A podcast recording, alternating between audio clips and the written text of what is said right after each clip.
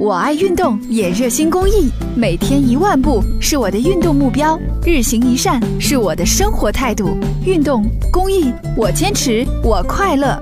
公益题材，乐善人生。在公共场合上网，假 WiFi 让人防不胜防。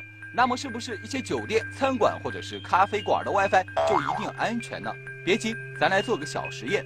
我们用一台崭新的路由器连上用户的电脑。并模拟咖啡馆内一个真实的 WiFi 场景，没想到黑客得知了 WiFi 密码后，立即启动攻击程序，不到一分钟就完成了攻破。这时，连上这个 WiFi 的用户在地址栏输入中国银行的官网，便进入了一个模拟的假网站，在里面输入用户名和密码后，你的信息就已经完全被黑客给获取了。从屏幕上我们可以看到，用户名、密码都已经展展现出来了，我已经完全是控制了这台路由器。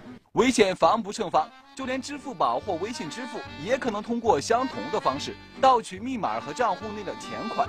这种安全漏洞和以往公共场所的假 WiFi 相比更难防范，因为大家通常会更信任类似酒店、餐馆等自己的 WiFi。攻击者可以去伪造一些站点，伪造一些站点，我们以为是真的，我们就把密码给输进去了。建议是尽量啊。如果有关键的信息处理的话，还是用用我们的三 G、四 G。